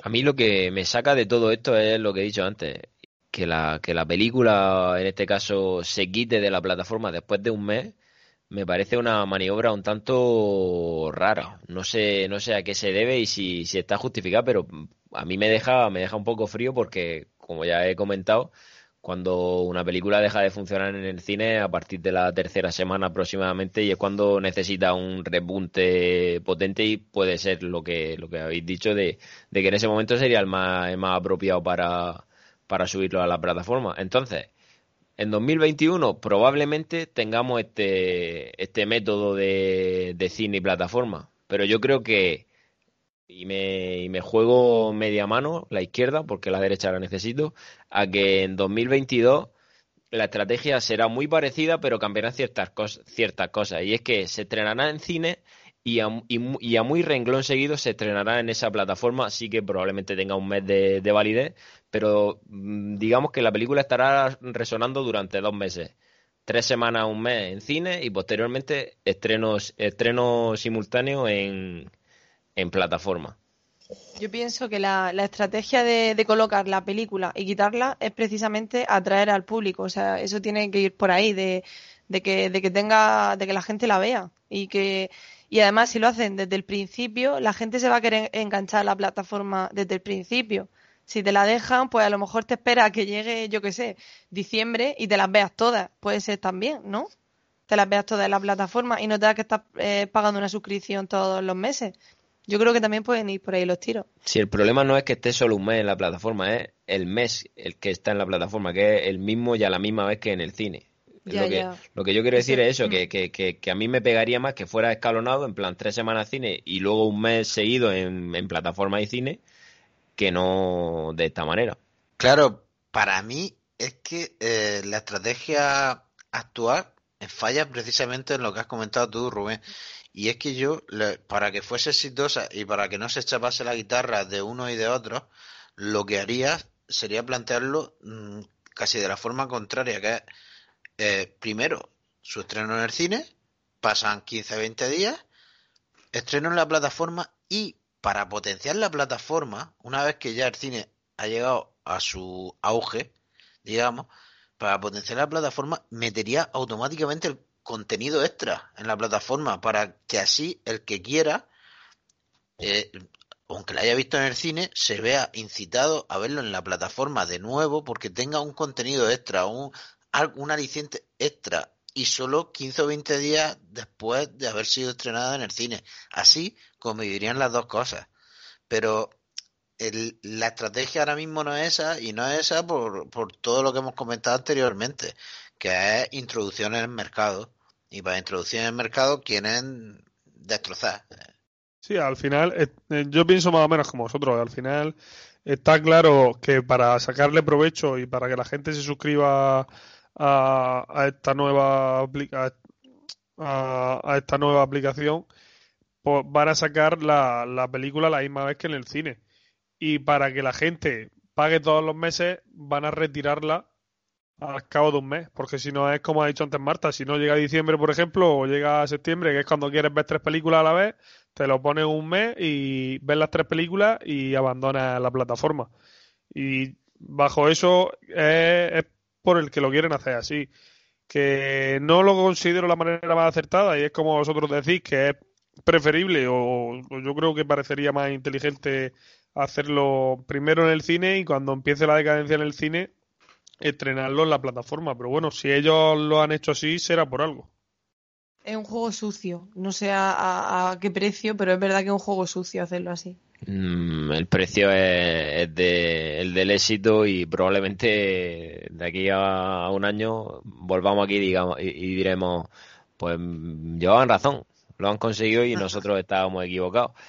Y si os parece, vamos a cambiar medio de tercio, vamos a dejar a un lado la polémica de, los estrenos de Warner, de, los cines, plataformas, para centrarnos en una pregunta muy concreta y que, va a abrir otro, otro debate en el que a mí, como ya he dicho antes, vaya a tener que sujetarme, no me voy a mantener en la silla. La pregunta que os hago es, Lucas, ¿las plataformas cumplen con tus expectativas? Depende de la plataforma. Hay muchas plataformas que no, pero ahora mismo, yo para mí hay una plataforma en concreto que sí que, que sí cumple con mis expectativas. Solo una de todas, bueno, de todas las que hay, no las tengo todas, pero tengo varias y la, hay una que cumple, las demás no cumple ninguna. Por, por, lo, por lo menos, por lo menos, pues mira, si quieres me mojo. Por ejemplo, HBO y Netflix para mí no están cumpliendo las expectativas. Y bueno, eso iba a decir a Disney, a Disney Plus, pero es que eso no ha cumplido las expectativas ni desde el primer día. Eso ha sido un robo a mano normal. Pero bueno, y para mí la, la única que está cumpliendo expectativas es Amazon, que tiene muy buenas películas, alguna serie que está bien y es que prácticamente no, no está pagando nada por ella. Y, y aparte eh, tiene muy buena muy buen contenido. Yo es que vamos a ver, para mí las plataformas en su conjunto, teniendo varias, sí me llenan. Pero si me pongo a analizarla uno a uno, a todas le encuentro pegas. Ese es el problema. Porque yo, por ejemplo, tú me dices que para ti Amazon Prime sí cumple las expectativas. Y yo, sin embargo, por ejemplo, en tema de series, Amazon Prime para mí no las cumple. Por eso he dicho que tiene alguna serie que está bien, pero muy pocas. Está claro que, respecto a series tiene mucho que mejorar, pero bueno, yo, De Amazon Prime, las series que me pongo son todas antiguas por verlas de nuevo, en plan House, Anatomía de Grey, El Mentalista. Veo series que ya he visto, porque mm, las nuevas no me llaman la atención. Sin embargo, de Netflix, eh, tema series, de vez en cuando me van apareciendo series que me gustan más. Y en tema película sí que me cuesta un poco más en Netflix. Eh, y luego, eh, al final voy complementándome una, quiero ver esto de esta aplicación, esto de la otra, esto de la otra, pero no hay una que me aglutine la mayoría de las cosas. Sí, al, final, al final está claro que si juntando las varias mm, tiene, tienen algo más que ganar, pero es que por separado pierden prácticamente todas. Yo, yo me refería al tema de, Amazon Prime, pero por el tema de, lo que te ofrece respecto al precio. es muy, muy asequible con lo que te ofrece, porque te está ofreciendo prácticamente lo mismo que la otra y con un, por un precio mucho más barato. sí, respecto, respecto a sí, claro. Respecto a Netflix, tema de películas, pues yo todavía no he visto en Netflix una película de ellos que no sea infumable. Por aquí voy todavía. Y series, hay series que sí me gustan en Netflix. Yo es que tampoco sabría por qué plataforma decantarme, la verdad. Ciertamente, por ejemplo, Netflix, yo creo que ahora mismo se está quedando un poco corta. Quizás Prime y HBO son las que ahora mismo estoy utilizando más, sobre todo HBO.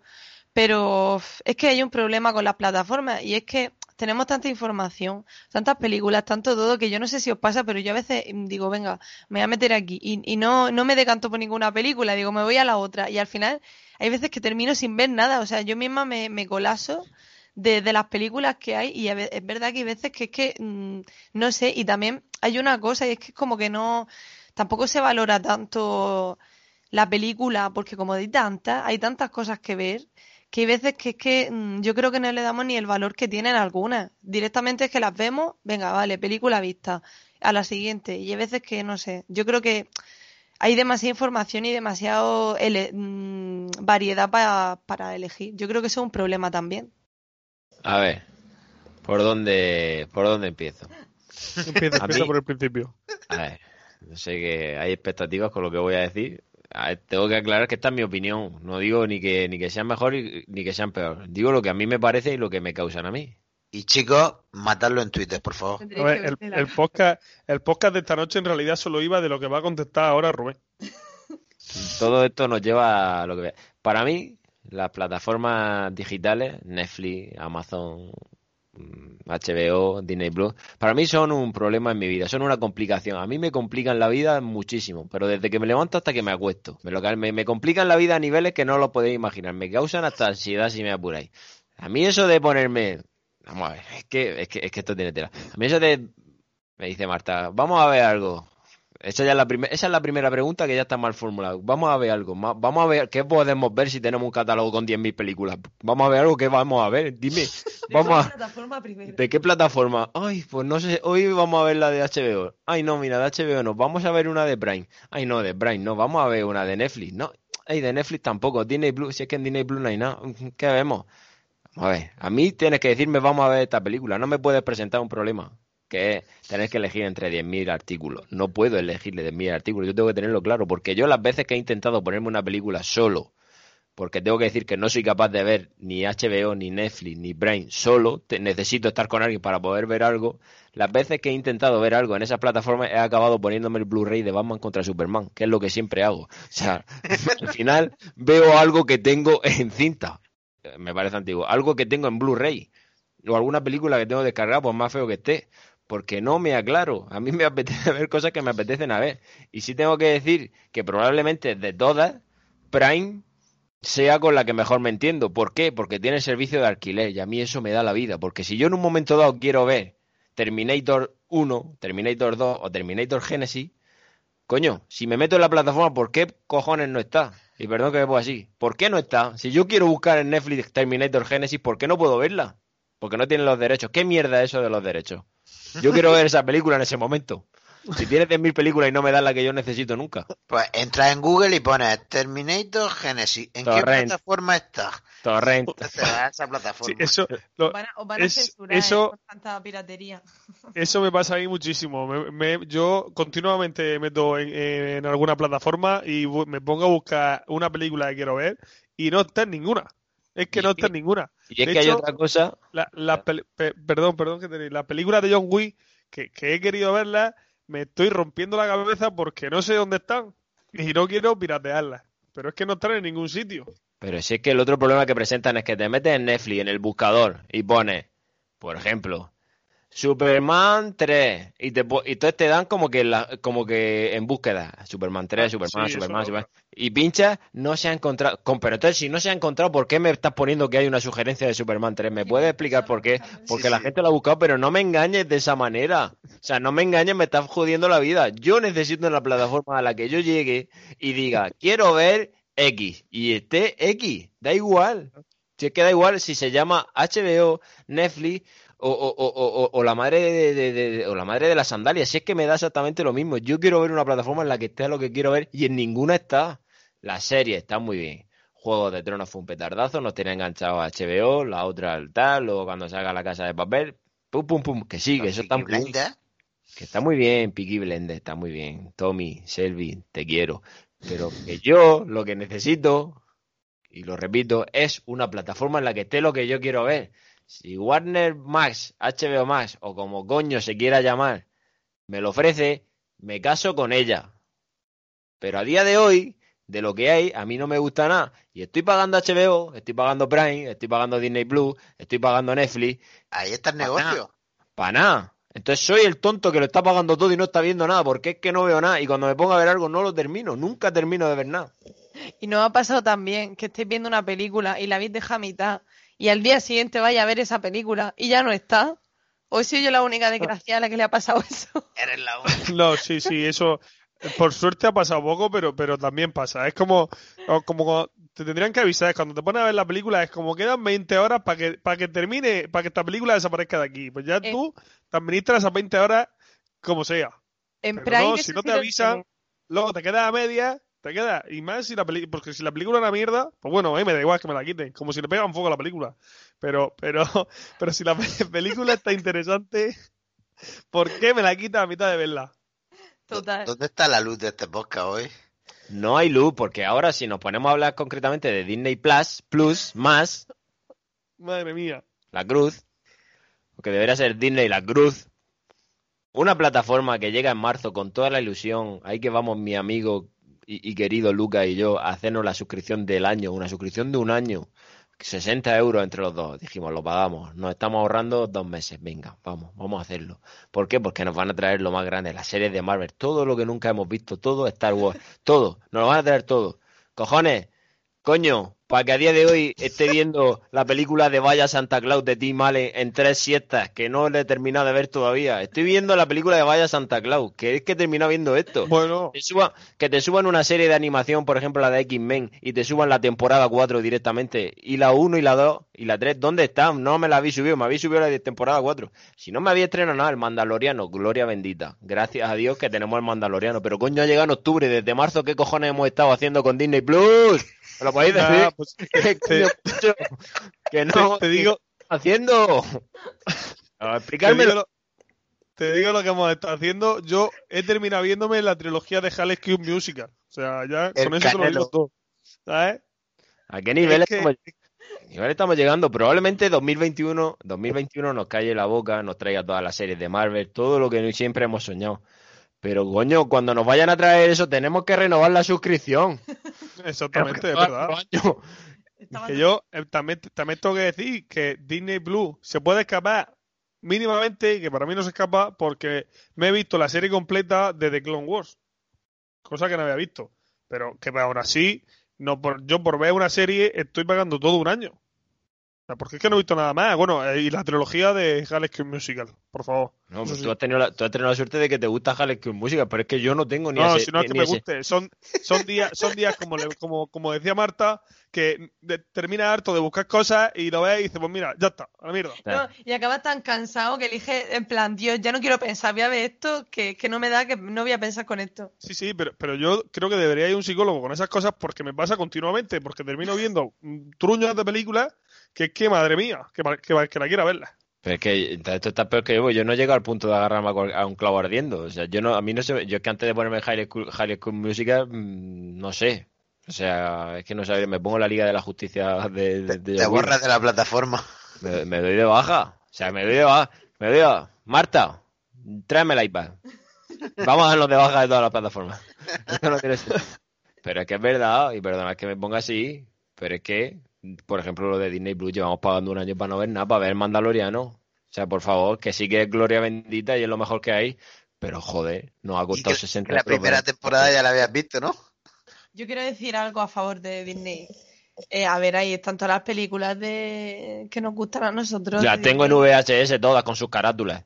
No necesito tenerlas en una plataforma ordenada, las tengo ordenadas en mi, en, en mi estantería. Puedes- Ordenada entre comillas. Pero no las puedes ver, las puedes mirar, pero no las puedes ver. Sí, y esa otra cosa, que hasta hace dos meses los títulos estaban mal puestos. O sea, Merlín el Encantador, ¿por qué se tiene que llamar la espada en la piedra? Si toda la vida ha sido Merlín el Encantador. Merlín el Encantador. ¿La espada en la piedra desde cuándo? Me, ¿Me lo puedes loco. explicar? De Disney me volví loco. Porque eh, ya sabes tú que te dije que la- mi película preferida desde que era chico. Pues quería solo verla. Por si la elegía y otro, solo quería verla, no quería elegirla. Y me pongo a buscarla y era la espada en la piedra. ¿Eso qué cojones? Merlín el encantador. Es que no, no, no entendía. Ah, y la de Basil. Basil el ratón superdetective. No, policía y ratones. ¿Pero qué policía salen en la película? Si no salen policías, salen solo ratones. ¿Por qué, ¿Por qué me hacéis esto? Ya es que no tiene sentido. Entonces, Di- Disney Blue es el demonio. El demonio. Disney Plus, es- eres el demonio. En este podcast de psicología, yo. ¿Alguien puede arrojar algo de luz y, y- y- y- y darme esperanza? Era André y no ha venido, así que. Aún, aún así, las plataformas seguirán en nuestra vida y seguirán estrenando cosas que al final terminaremos viendo y nos gustarán. Yo he visto grandes películas en las plataformas y películas de estas que, que tenía pendientes de ver hace tiempo que las he visto, no sé. Yo creo que tiene muchas cosas buenas, pero es verdad que, Sí, que hay veces que hay cada truño, pero bueno, vamos a quitarnos eso y vamos a pensar en las películas buenas que hay en la, Pero- y en las series que también, no sé. Cuando yo no que- sepáis qué ver, poneros Jean-Claude Van Johnson, Prime Video. pero al, al final, al final hay tanta variedad en, la- en las plataformas que al final tiene que haber películas buenas y películas malas. Yo, por ejemplo, gracias a las plataformas me he visto las seis películas de Rocky. Es que eso es lo que iba a decir. Pero es que eso es lo que iba a decir. Tú dices, vamos a hacer un podcast sobre Rocky. Amazon, Rocky, Rocky 1, 2, 3, todas las de Rocky. Ole. Ole. Sí, ninguna. De Chris, ninguna. ¿Por qué? ¿Me puedes decir por qué no están? ¿Por qué no están? De Pero Regreso bueno. al Futuro, en HBO, todas. Ole. Pa'lante. Y la de Regreso al Futuro también en, en Prime. Estaban, estaban también en Pero- Prime.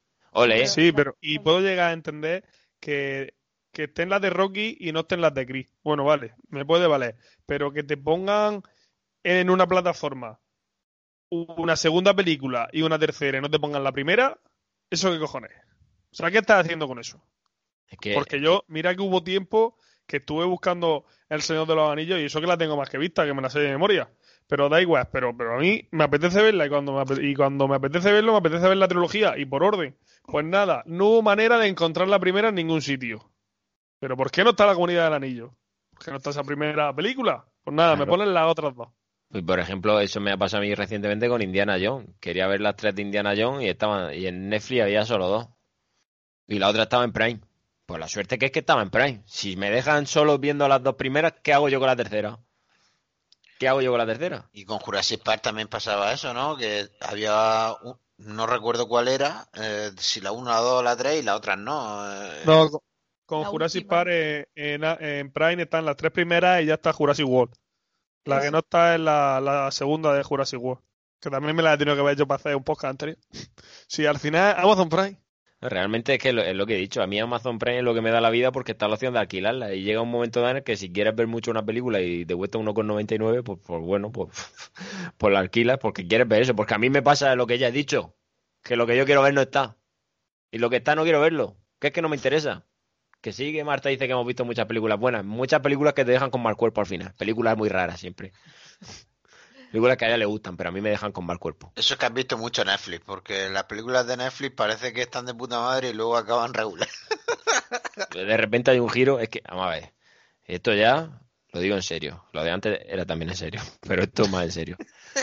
¿Alguna película con el sello Netflix que recordéis ahora mismo que haya sido buena? ¿Me podéis decir una? No, tengo que decir que me sorprendió la, última película de Nola Home. La película con un truño. Bueno, vamos a ver. Perdona, ¿el irlandés? Comparada, comparada con las demás películas es una buena película. Ahora sí que se ha hecho silencio. Pero la, pero la única. A mí me gustó el irlandés, he de decirlo. yo me quedé, me, me vi media hora y ya paré. Me parece que el ritmo de conversación es bajo para haberos gustado tanto una película, porque lo estáis diciendo con unas caras de pena que a mí no me convencéis. No, he tenido que pensarlo bastante. Pues entonces no fue tan buena. Pero me gustó. Lo que pasa es que no me acuerdo. Pero me gustó, pobrecito, me gustó. Yo ya he dicho que cuando cojo un camino lo atravieso. No, no, sí, igual que lo te dijiste que, que Nicolás Cage estaba delgado y tú hasta el final con que estaba delgado. Aunque, te, aunque te adjuntaran fotos con la prueba de que no lo estaba. Guau, e, ese tío en Twitter me machacó. Fue, fue, fue dobe, dobe. Te, dobe, dobe. Que, cuando lo vi dije, hostia, qué mal. Qué mal. qué, ridículo he hecho. Pero me reí bastante. Bueno, hay que aclarar que en todo momento estos son opiniones personales, que no representamos a ninguna institución ni, ni a nadie. Tenemos que aclarar por si a alguien le queda duda de que ninguna plataforma nos, nos paga para que hablemos bien de ella, aunque haya parecido que sí. Nosotros somos neutrales, hablamos de las plataformas sin tapujos, ninguna nos ha untado para que digamos Disney Blue a mí no me paga para que diga que es buena, entonces pues me apetecía dejar eso claro por si nuestras opiniones y en, concreto la mía habían llevado a confusión. y dejando esto bastante claro, os hago una pregunta para ir cerrando este, este podcast tan, tan curioso y tan diferente a lo que habíamos hecho. Nunca nos habíamos sentado aquí a debatir sobre un tema serio, aunque la seriedad nosotros la llevamos regular. Y a nosotros al final lo que nos gusta es la ironía y todas esas cosas que tiene la vida que la hace más divertida, porque para aburrirnos ya está Netflix. Lucas. Señor Lucas, ¿tú eres más de cine o más de plataforma? Hombre, siempre una buena película hay que verla en el cine. Ya después la puedes ver las veces que quieras en la plataforma, pero una buena película por primera vez pues la sensación que tiene en el cine no la vas a tener en el salón de tu casa o en, o en cualquier otro sitio viéndola en la plataforma. El cine, el cine siempre lo será. Y siempre tendrá ese ambiente que, que, siempre que, siempre tiene tienes esa ilusión por ir a verla allí. A mí es que me gustan las dos cosas. Entonces, yo las películas en el cine, de puta madre, me encanta. Pero es que a mí las plataformas por lo que me gusta es por las series, no por las películas. Entonces, para mí es una combinación de las dos cosas. Yo me encantan las plataformas muchísimo por las series, porque a mí me encantan las series y sigo muchísimas series. Y aún así, es que sigo más series de las que hay en las plataformas. Sigo series que no están en las plataformas. Así que se tienen que ir comprando derechos de X cositas, que hay cositas buenas por ahí que no están comprando los derechos. Pero eh, para películas, cine. La calidad del cine y el sonido, para mí, si tú quieres ver una buena película, pasa por el cine primero. Yo, yo aquí creo que, o sea, es comparar, mm, no sé, es como preguntarle a quién quieres más, mamá o a papá. Pues yo ahora mismo no sé qué decirte, porque yo para ver una buena película prefiero el cine 100 mm, veces. Está claro que cada, mm, cada cosa tiene sus ventajas, pero no sé, yo el cine, donde esté el cine, que se quite lo demás. Es verdad que plataformas pues te da la facilidad y el entretenimiento de ver una película mm, o una serie al alcance de tu mano, por decirlo así, pero, pero el cine donde esté que, que se quite las plataformas. A mí me ha sorprendido Marta porque porque ella es muy de plataforma y no sé por qué no, no ha defendido a las plataformas con más con más. Siempre, siempre plataforma para ella y descubre muchas películas y luego hay cosas que ve ella que, que, que, eso yo creo que solo las encuentra ella en, en las plataformas. Es la oscuridad de este podcast. Después de todo lo que has dicho de las plataformas, no puedo defenderla. Pues debería, debería defenderla, que luego viene la gente a criticar que pensamos todo igual. Y eso tampoco es. luego nos dicen que, que, no hay nadie que represente opiniones distintas. Pues sí, aquí todos pensamos lo que pensamos. Nadie, nadie se impone a nadie, excepto a Lucas, que lo obligamos a decir lo que queremos. Siempre. Sí, a mí siempre me obligan. Me tienen atado de mano y pie.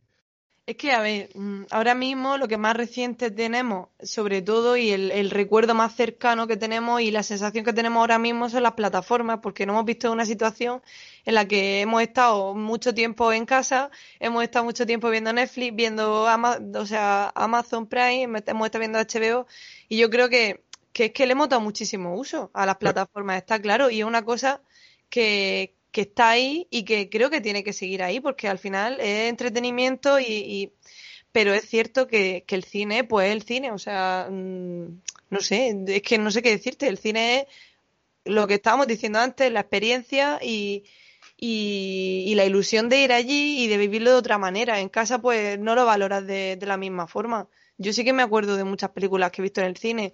Si te hago ahora mismo un repaso de las que he visto en Netflix, pues, pues mm, seguramente no, me acordaría de tantas. No sé, mm, es diferente.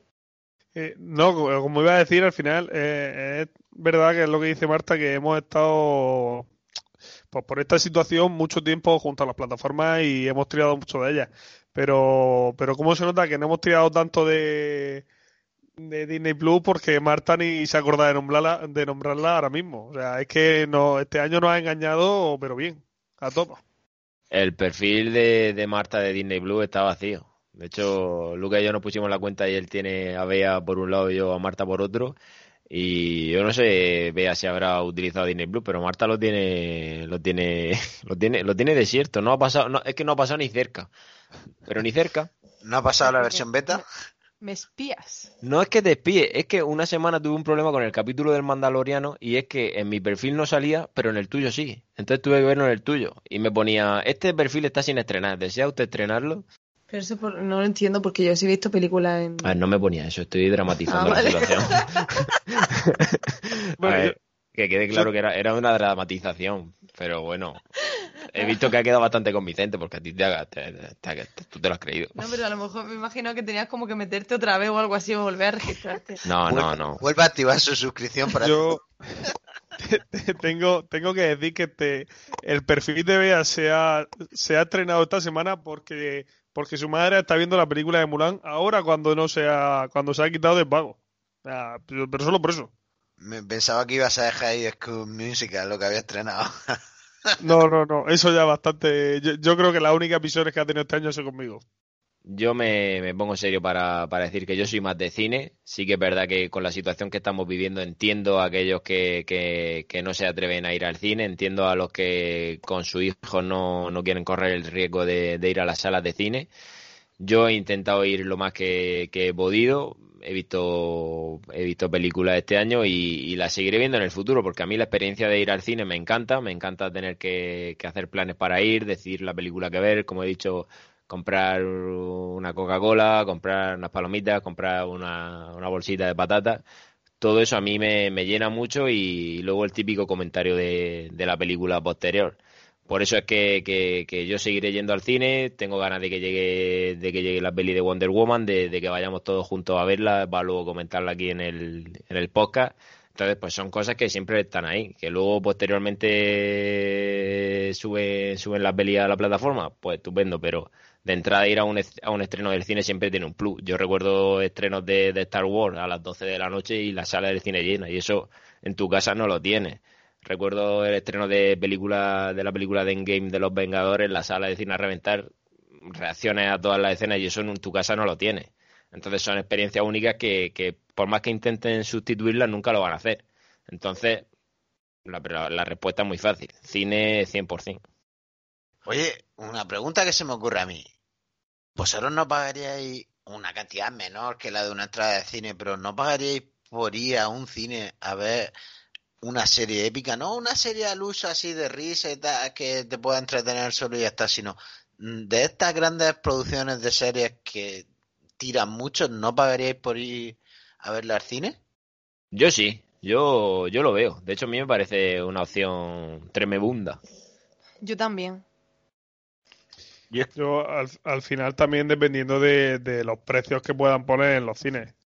A ver, yo planteo esta pregunta porque es un nicho de mercado interesante, aunque no gusten los nichos ni los mercados, pero es súper interesante eh, en el sentido de que es algo que no se ha explorado hoy en día y que, oye, hay determinadas series que en el futuro seguirán haciendo series de ese tipo de tirón, mm, que como he comentado a vosotros en privado antes, yo vikingos, capítulos de vikingos en cine, los vería capítulos de Juego de Tronos en cine, los vería. Capítulos de los Peaky Blinders, los vería. Y así os podría decir hasta nueve o diez series que yo podría ver en el cine, por, pero no por siete, ocho euros, sino por dos, tres euros. Yo sí iría a verlo. Pero, pero eso al final es muy fácil hacerlo con series que ya, que ya han tenido su audiencia y han sido muy buenas. Pero al final estamos hablando que en el cine se suele estrenar cosas, algo novedoso y es jugártela con series que no se saben si todavía van a triunfar o no, porque dime a mí qué serie en la primera temporada hace un exitazo y no luego en la temporada 2 o la temporada 3 como, como todas las que has mencionado antes. Pero tú, el Mandaloriano, irías a ver los capítulos al cine? Sí, esa, esa serie, por ejemplo, sí, iría a verla al cine. Claro. Es que, a ver, es una cosa a la que no estamos acostumbrados. Es normal que al principio si te lo plantean como lo estoy planteando yo, pues te puedas chocar y la primera respuesta a lo mejor es negativa, pero si después te paras a pensar en cosas que tú has visto en tu casa y cómo las verías en el cine, a lo mejor cambias de opinión rápidamente. Sí, pero al, al final es, acostumbrarse a, a, ver ese producto en el cine. Igual que estamos acostumbrados a ver una película en el cine, sería acostumbrarse a, a ir al cine a ver una serie. En vez de estar dos horas o hora y media, estar media hora o cuarenta minutos que también que, puede resultar bastante positivo y sobre todo ahora si, si quieren seguir y van a seguir estrenando las películas en, las plataformas de streaming sería una buena manera para los cines también de, poder seguir recaudando algo más de dinero y poder sobrevivir.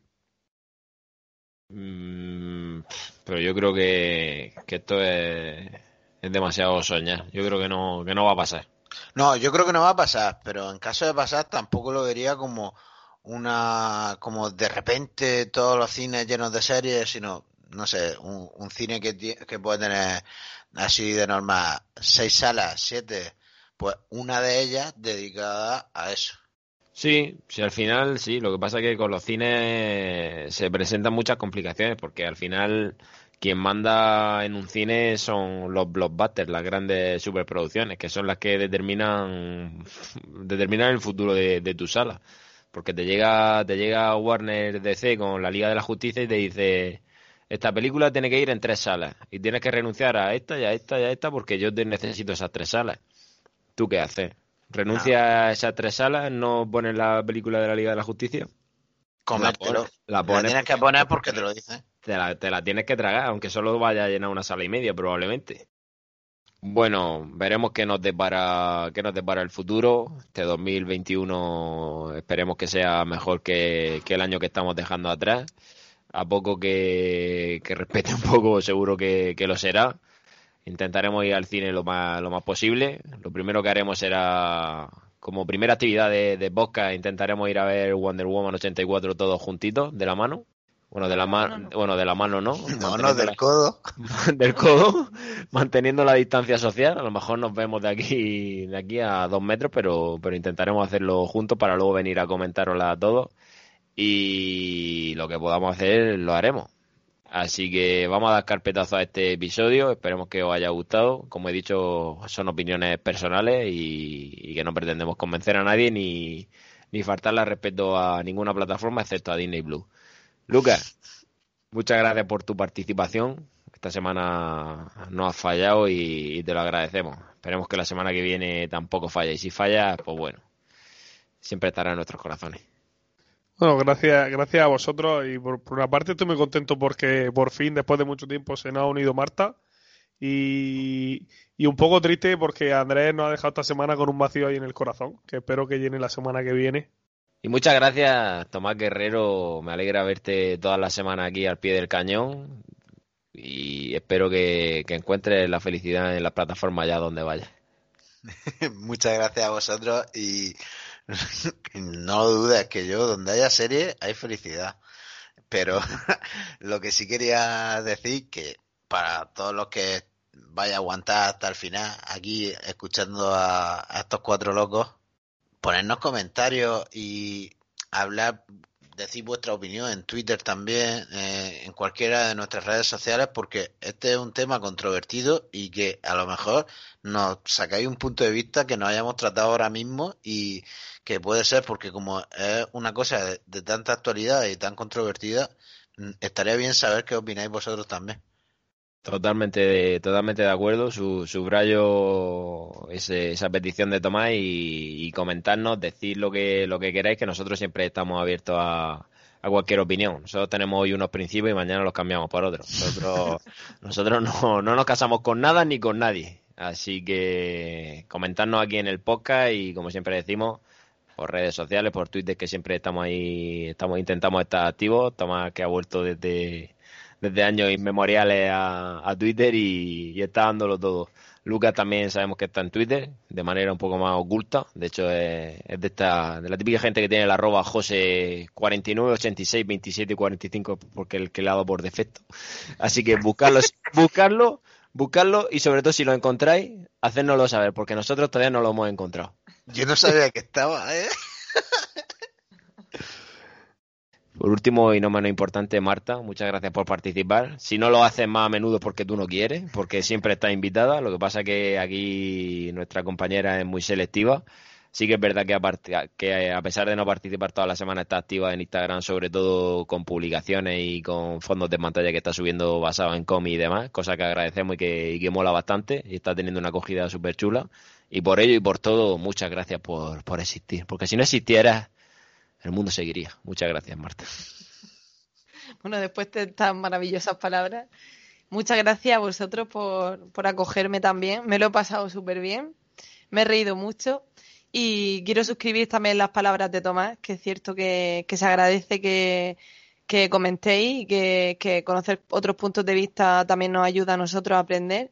Y también me gustaría dar las gracias a todas las personas que, que nos escuchan y quería dar también las gracias a todas las personas que, que nos siguen en redes y que, que apoyan el podcast, que cada vez que tenemos algún suscriptor nuevo nos hace mucha ilusión y, y nada, daros las gracias a todos los que nos escucháis y ya está, solamente eso. Y lo dicho, os invitamos a que nos sigáis por redes sociales, tanto por Instagram como por Twitter.